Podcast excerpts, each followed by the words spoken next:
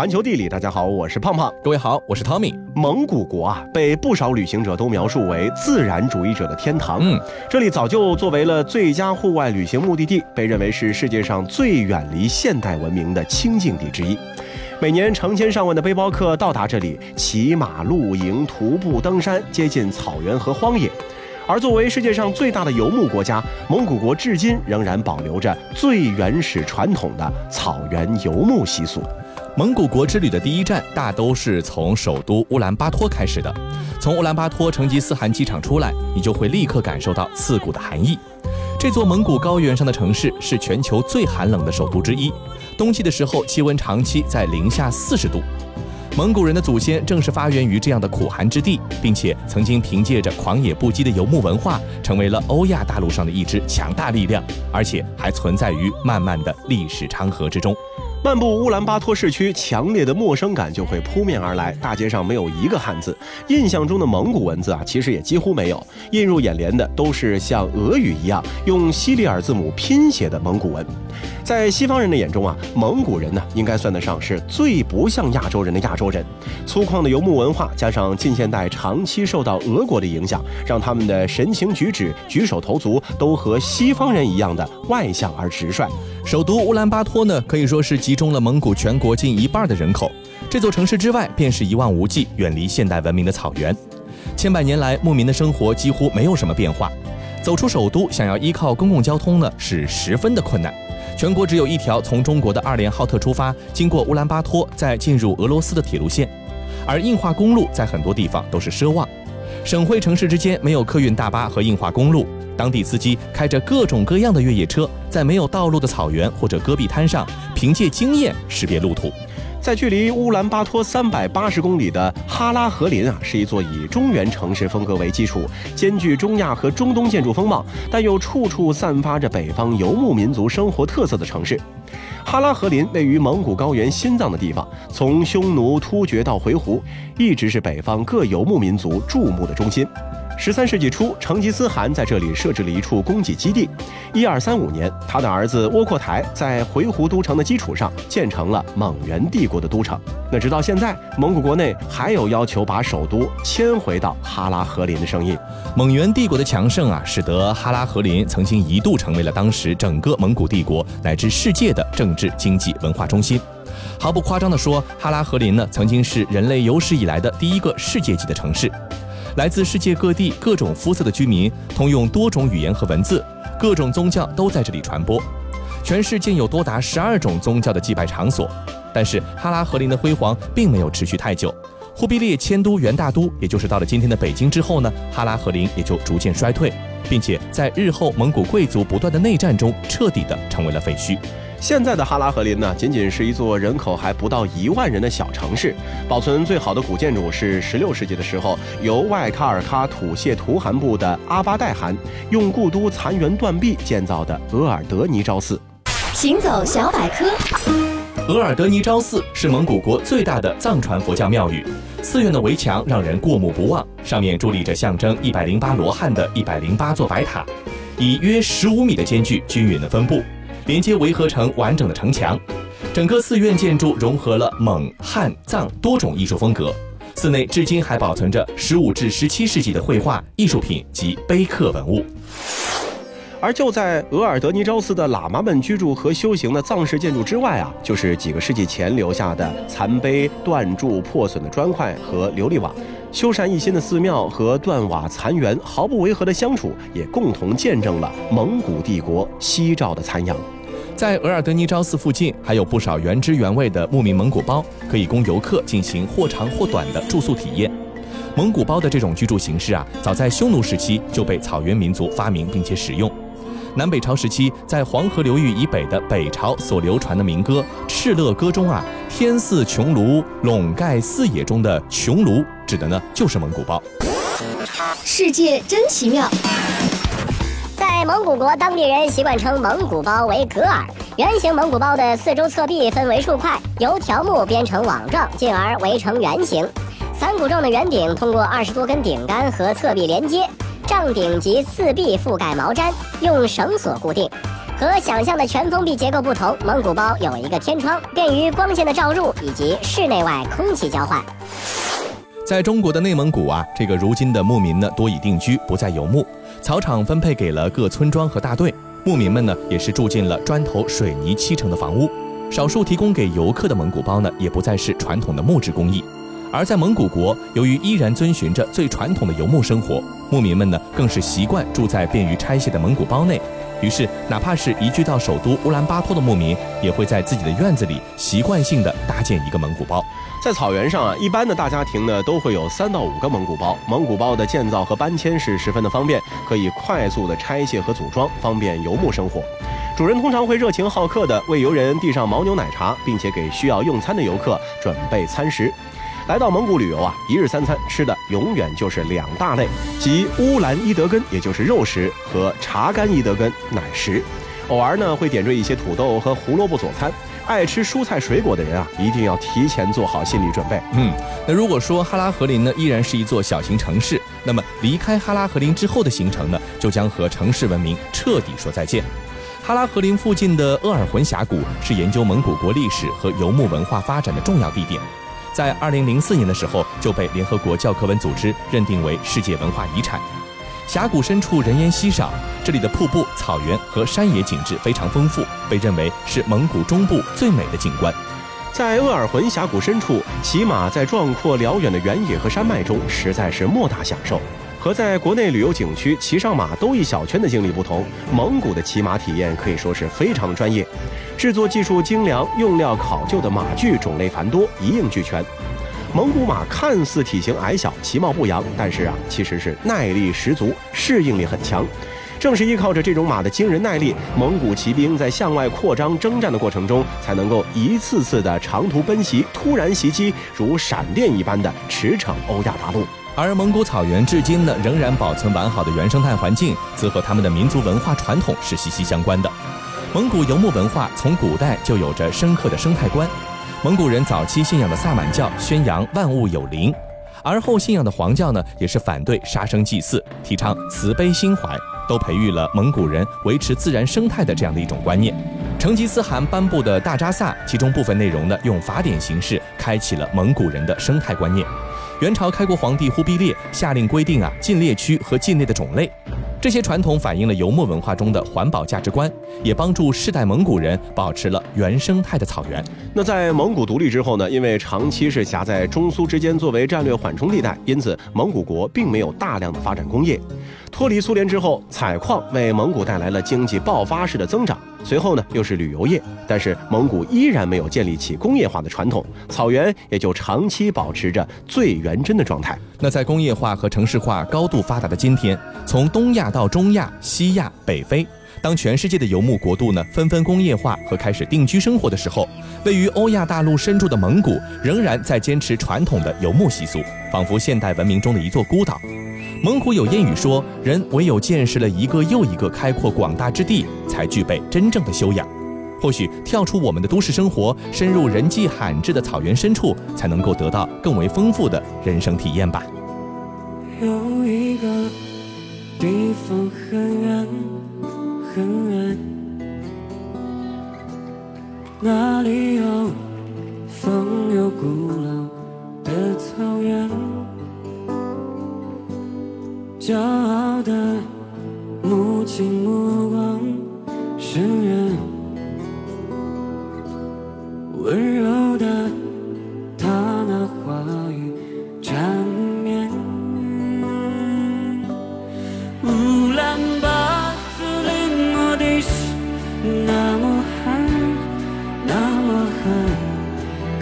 爱轻轻唱，风儿轻轻吹。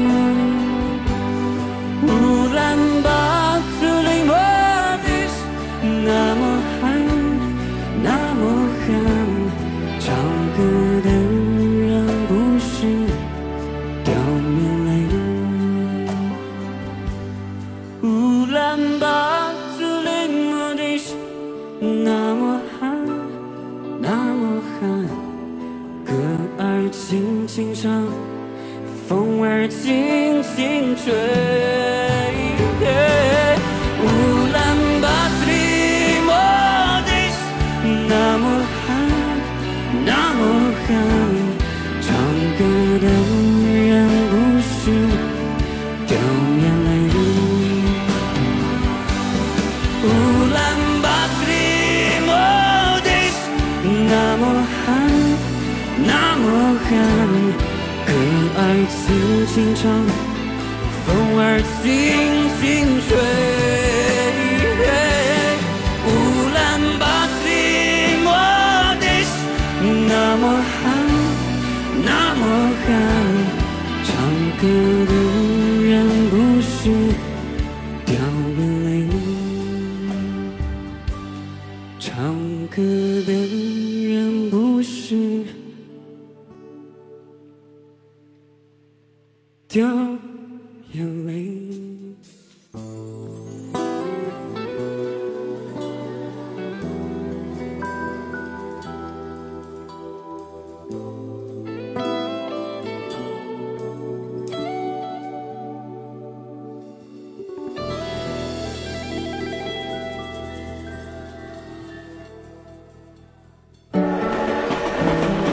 环球地理，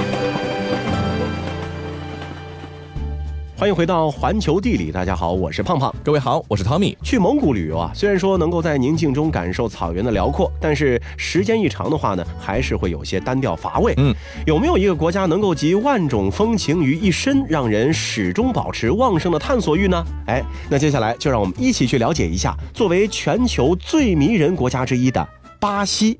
巴西这个国家既有细腻的白沙滩、清脆的热带雨林，也有洋溢着欢快音乐的现代都市。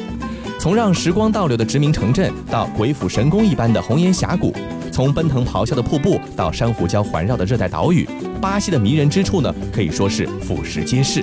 世界上很少有一座城市能够比巴西的非凡之都里约热内卢更具魅力的，但“非凡”一词啊，其实并不足以形容里约热内卢的美妙。蔚蓝的大西洋衬托着那些声名显赫的建筑，如白糖一般绵软诱人的白色沙滩，还有以墨绿色雨林作为背景的茫茫群山。里约热内卢那电影一般的都市景观啊，的确算得上是举世无双的。那在葡萄牙语中啊，里约热内卢的意思是一月的河。而至于为什么要起这样的一个名字，其实啊，是源于一场美丽的误会。一五零二年一月一日，为葡萄牙政府服务的意大利航海家亚美利哥·维斯普奇率船来到了里约热内卢的瓜纳巴拉湾。哎呀，这真是个好地方啊！风平浪静，水清见底，哎，太适合咱们休闲放松一下了。来呀，船令下去，船队就地停靠，好好的休整休整。我得把此情此景全写下来，然后寄回老家，和妻儿老小们一同分享。呃，可是这是个连地名都没有的地方，怎么才能够表达清楚呢？哎，对了，船长，要不你捎带手给这个地方起个名儿吧？哈哈，呃，这个我早就想好了。你看啊，呃，今天是一五零二年的元旦，这儿呢又是一条河流的入海口，咱们干脆就叫它一月河，你觉得怎么样？嗯，太好了，就叫一月河，朗朗上口，好写好记。船长，你可真是太有才了，我就佩服你这样的人，你是我的偶像。亚美利哥维斯普奇啊，这个和哥伦布相识的航海家呢，最早敏锐地认识到他们所到的是一块全新的大陆，所以说美洲的全称亚美利加州便是由亚美利哥的名字而命名的。但是亚美利哥却在这个地方犯了一个小错误，竟然把海湾给认为是河口了。嗯，然而后人对他的这个错误也并不在意。一五六七年，他们在此海湾西岸建成，并干脆将错就错，把里约热内卢做了市名。行走小百科，在最初的二百年，里约热内卢一直默默无闻。直到十八世纪，由于在巴西的内陆地区发现了黄金和宝石，里约热内卢才时来运转，成为了运送黄金财宝的港口城市，规模不断扩大。一七六三年，里约热内卢取代了巴伊亚，也就是今天的萨尔瓦多，成为了当时葡萄牙殖民政府的首府。一八二二年，巴西独立，这个城市又顺理成章成为了巴西的首都。虽然1960年的时候，巴西首都迁往了巴西利亚，但时至今日，里约热内卢仍然保持着巴西经济文化中心的重要地位。甜面包山呢，可以说是里约热内卢的明信片。那是一块巨石，由非洲大陆和南美大陆板块挤压而出，六亿年风吹日晒和雨水冲刷，才有了今天这种浑圆的形状。山体啊形似面包。巴西早期殖民地经济以甘蔗种植为主，于是呢，这山名里便多了一个“甜”字，叫做甜面包山。嗯，乘缆车登上甜面包山，看瓜纳巴拉湾帆影点点，里约城全景是尽入眼底。里约的人呢也是非常懂得享受大自然的馈赠的。每到节假日，里约各处海滩呢可谓人山人海，热闹非凡。大人们支开躺椅或者铺开色彩斑斓的花布，躺在沙滩上晒太阳；孩子们呢在戏水扎猛子。更远处呢有勇敢的弄潮儿，还有点点白帆驶向大海深处，身上晒得冒油，就喝冰凉的啤酒或者椰汁。里约啤酒和椰汁的消费量呢，居全巴西之首。而说起里约最美的海滩啊，就非科帕卡巴纳莫属了。除了白净的沙滩，科帕卡巴纳另一处独特的地方呢，就是它长达数公里的碎石路。石路是由黑白两色碎石铺成，花纹呈现波浪状，属于典型的葡萄牙风格。当年葡萄牙殖民者在欧洲和美洲之间开展贸易，那实际上呢，就是从美洲运原材料去欧洲。但是船从欧洲到美洲不能空着回啊，海上风狂浪高，空船的话呢是很容易翻的。于是船上就装满了压舱石。等到抵达巴西之后，被卸下的压舱石总得派个用场吧，于是葡式碎石路便诞生了。嗯，曾经被葡萄牙人殖民的历史呢，也让巴西从骨子里透着一丝欧式风情。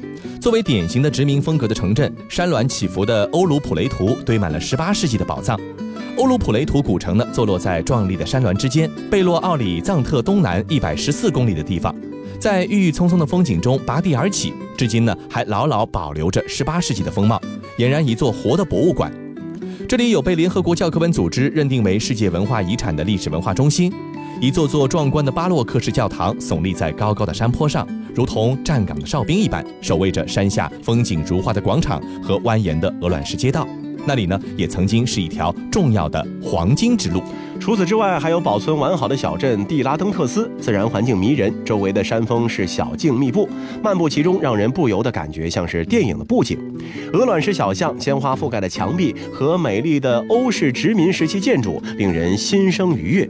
如果说你在徒步，就会更加的心旷神怡了。蒂拉登特斯的餐饮界啊，也是高度活跃，提供美味的传统餐食。此外，迷人的客栈也是你补充体力的好地方。世界真奇妙。巴西狂欢节是世界上规模最大的派对之一，其丰富多彩和享乐的程度堪比古罗马的酒神节。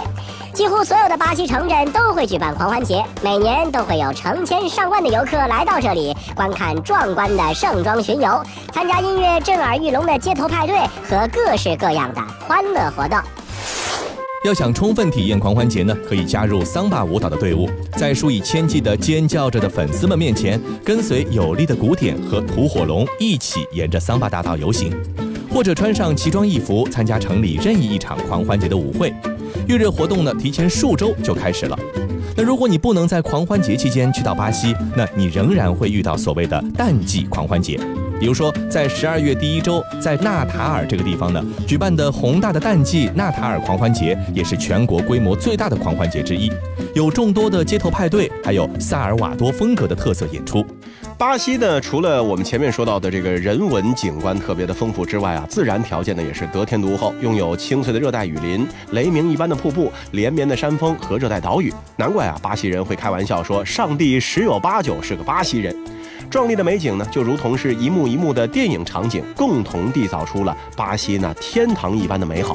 那横亘于阿根廷和巴西之间的伊瓜苏瀑布呢，是地球上最壮观的瀑布之一。无论你打算一生中参观多少个瀑布，即使你曾经无数次告诉自己没有必要再去瀑布观光了，但是伊瓜苏瀑布呢，仍然会颠覆你的瀑布不过是悬崖边上的一股水流而已的这种想法。汹涌澎湃，势不可挡，气势非凡。伊瓜苏所展现出来的大自然的力量，可以说是让人目瞪口呆。长一千二百米的瀑布小路沿着伊瓜苏河岸蜿蜒向前，一路上值得拍摄的美景也是不计其数，还能够远眺瀑布群的壮丽景致。在巴西所有的自然景观中啊，伦索伊斯马拉赫塞斯是最出人意料的。这个七十公里长、二十五公里宽的高大山丘，就像是床单一样覆盖着地表。三月前后到九月，雨水经过沙子的过滤，汇聚在沙丘之中，形成了上千片晶莹剔透的池塘和湖泊，景观是壮丽而独特。你可以参加四驱车团队游，或者是乘船沿着两岸丛林密布的河流顺流而下。对于富有探险精神的人呢，可以步行三到四天，徒步的横穿伦索伊斯。要论欣赏野生动物的经历啊，地球上能够和潘塔纳尔湿地媲美的地方呢，真的没几个。这个偏僻而奇妙的湿地位于马托格罗索州的腹地，从可爱的水豚到仪表堂堂的鹳，动物数量呢是非常之多。而且在开阔的沼泽周围，很容易就能够看到这些动物。这片世界上面积最大的湿地呢，位于南美洲的中心地带，是佛罗里达州著名的沼泽地的二十倍，覆盖地区大约二十一万平方公里。你有一百万个理由不能错过这样的一个奇特的生态体验，更何况在南美洲也没有比这里更容易看到美洲虎的地方了。